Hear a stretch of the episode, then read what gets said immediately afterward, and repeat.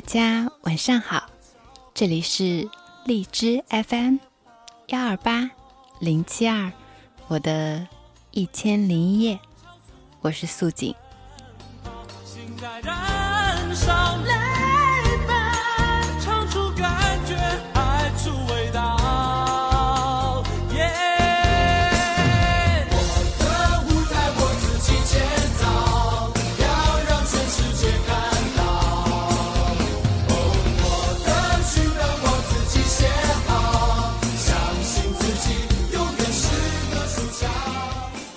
今天节目的开始，送给大家这首《我的舞台》，又是一首暴露年纪的歌曲，是我初中时候很受欢迎的一本国产动画片的主题曲，叫做《我为歌狂》。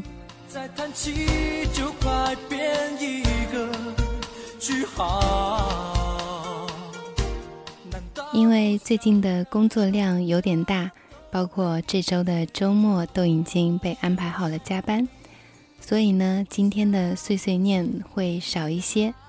我从我的书架上找到了一本我很喜欢的书籍，今天跟大家分享书本的作者自序和最后的一个大结局部分。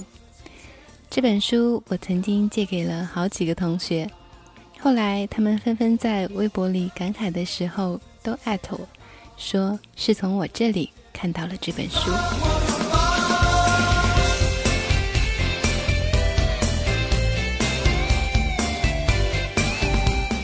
因为这本书的作者是一个绘本漫画家，所以他现在已经推出了这本书籍的漫画版本。但是素锦仍然向大家推荐这个最原始的文字版本，便叫《张望的时光》。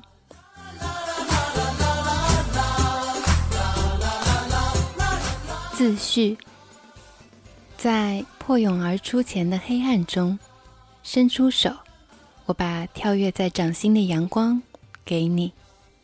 你好，我是季地。也许你还不认识我，但我要说一个故事。现在，它静静的被印刷成文字，躺在这里，被你拿起。两年前，我就开始想要写一个这样的故事。这个故事只是我生命里的一小段时光。我曾经很自卑，曾经平凡的你永远记不住我的样子，而现在的我站在坚实的土地上，大声笑或者吵闹，一路奔跑着不停留，欣喜地看着一路的景色，经过一座座城市，遇见又告别一张张面孔。他们说：“我真羡慕你，季弟。原来那样一个我，蜕变之后是可以被羡慕的。少年时候的我，面对陌生的一切的恐惧，经过发酵，变成了现在的心里的力量和坦然。那时候，我开始想要写一个小说，写给过去，把这蜕变的过程与你分享。”也写给未来，就算破蛹而出后，磨难才刚刚开始，也不用害怕，等待新一次的蜕变。故事里的那些人和事，虽然只是现实投射在创作的虚假影子，但生命的曲线蜿蜒过那里的时候，人们有过那些真实的心情，快乐或者疼痛。现在都沉淀下来，变成今天跳跃在掌心里的阳光。这温度同样真实，漫溢在我心里。我想把这温度轻轻地放到你的手里。我们都将孤独的长大，不要害怕。基地，二零零七年十二月，北京。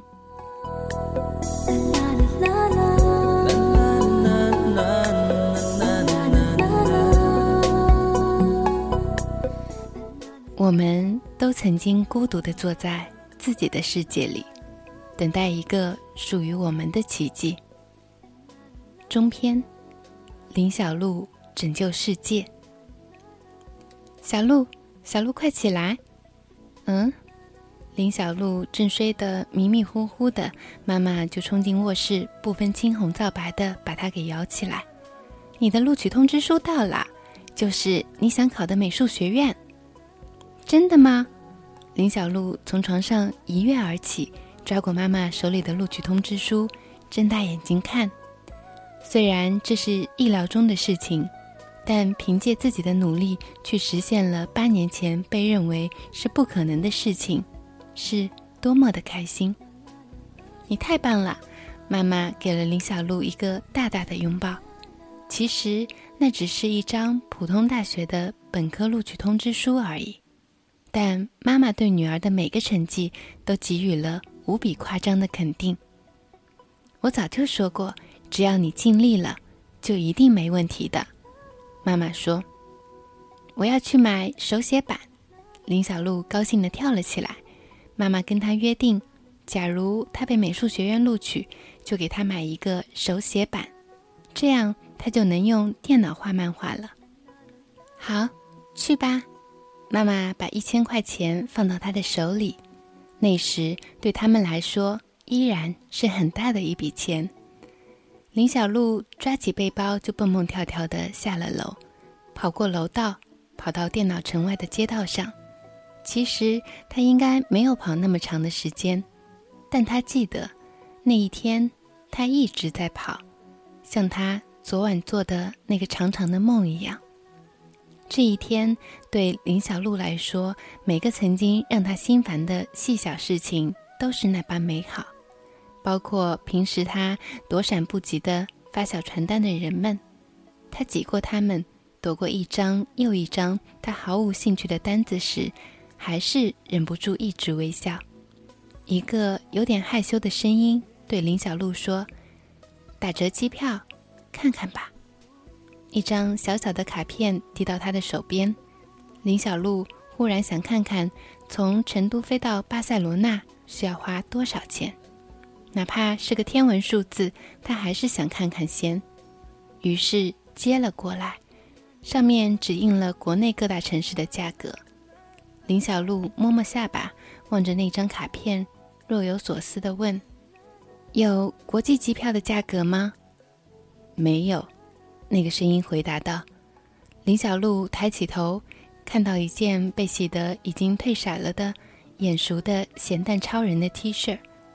目光再抬高一点，一年没见到他长得更高了，头发也长了，有些小小的自然卷，被晒得更黑、更瘦，脸上已经有了一些青涩的胡渣，眼睛躲闪着问话人的目光，似乎只想发完卡片，快点结束这无聊的一天。其实。从那个航模一直摆在公园旁边的货架顶端时，他就隐约猜到韩彻的考试结果。他故意粗神经地忽略了，继续着他想象世界里一如既往的完美结局。林小璐呆呆地看了他有五秒钟，然后抬头挺胸地站直，左臂握拳并抬起护于前胸，呈九十度举手状。目光中充满着爱与和平的正义，凝望着韩彻，摆出咸蛋超人拯救世界的经典 pose。韩彻表情尴尬起来，似乎要问他是谁了。林小璐说：“加油，韩彻，你也要加油，不要被生活打败。”他头也不回地跑开，不给他机会问问题，留下一脸迷茫的韩彻站在人海里。他不想问韩彻他现在到底过得怎么样，他也不想他知道他是谁，他不想在他的生活里留下一丝一毫的痕迹。他好奇的那些关于他的问题，他都自己为他填写最完美的答案，然后在转头离开的时候，在心里默默的祝他一切都会好。我们不必认识，不必相识。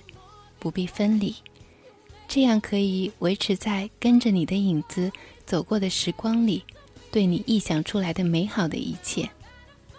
林小璐的寒彻，永远在巴塞罗那的街道涂抹一片又一片美丽的色彩，绘画出一个完美的世界。林小璐一直向前跑，阳光在她身后投射出一个跌跌撞撞的影子。她的背包里还放着考试前被她放到书包里当护身符的，还没有拿出来的佛头。佛头跟随着她起伏的脚步，在她的包包里。晃晃悠悠，佛头下面刻的那排梵文的意思，林小璐过了很多年才知道，那确实是来自佛经的一句话，意思是每个人的生命都是光明的。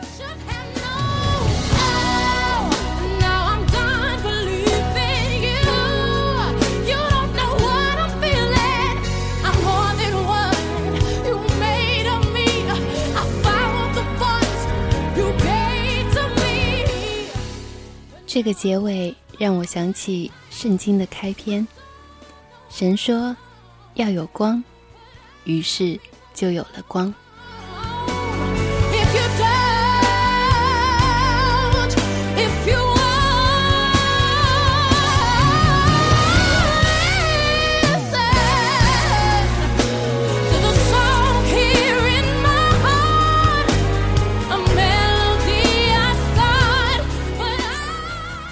那些能把自己的经历转化为文字的人，都是幸福的，因为在这一个过程当中，他们不止与过去的自己打了照面，更用写下的文字，告诉了自己，再也不用后悔。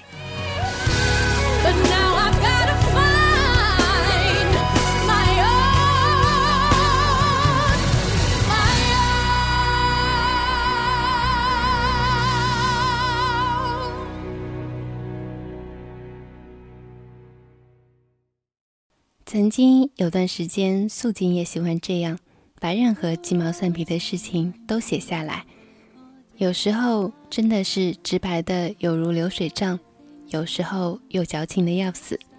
后来快乐的事情总是不足以填满内心的悲伤，害怕自己沦陷在刻意放大的悲伤当中，也就再也不写了。这两天看到两则小故事。都是写母亲的，且有异曲同工之妙。其中一个母亲看到孩子兴高采烈地拿着一只令他害怕的昆虫，笑嘻嘻地放到他的手心时，强忍住内心的害怕，笑着跟孩子一起观察大自然中的每一个生物。因为他说他不想自己的害怕让那么幼小的孩子觉得这样小小的生物是令人可怕的。这个世界是不有爱的，而另一位母亲则生性内向，与丈夫离异后，为了不让跟着她的女儿性格孤僻，就努力的改变自己，让自己变得活泼开朗、搞笑、亲切。久而久之，自己的性格也就真的变成了一个外向、令人喜欢的性格。而他的女儿，自然也受益匪浅。这两则小故事固然是歌颂母爱的，但在我看来，更重要的是，我们应该给自己一个指向。如果你想要生活当中充满欢乐，那么你首先就要让自己每天都挂上一个微笑，来迎接每一个崭新的早晨。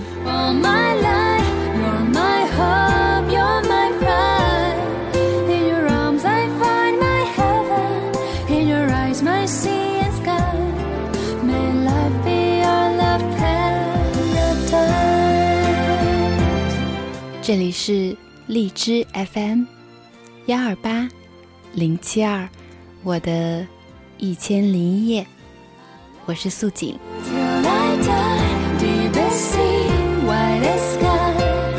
录制节目的过程当中，外面电闪雷鸣，六月的天，孩子的脸。不过这样下雨带来的丝丝凉意，有没有浇灭你心头那些日常的？繁琐与无奈呢？伴着雨声，伴着钢琴声，祝大家有个好眠。我们明天见，晚安。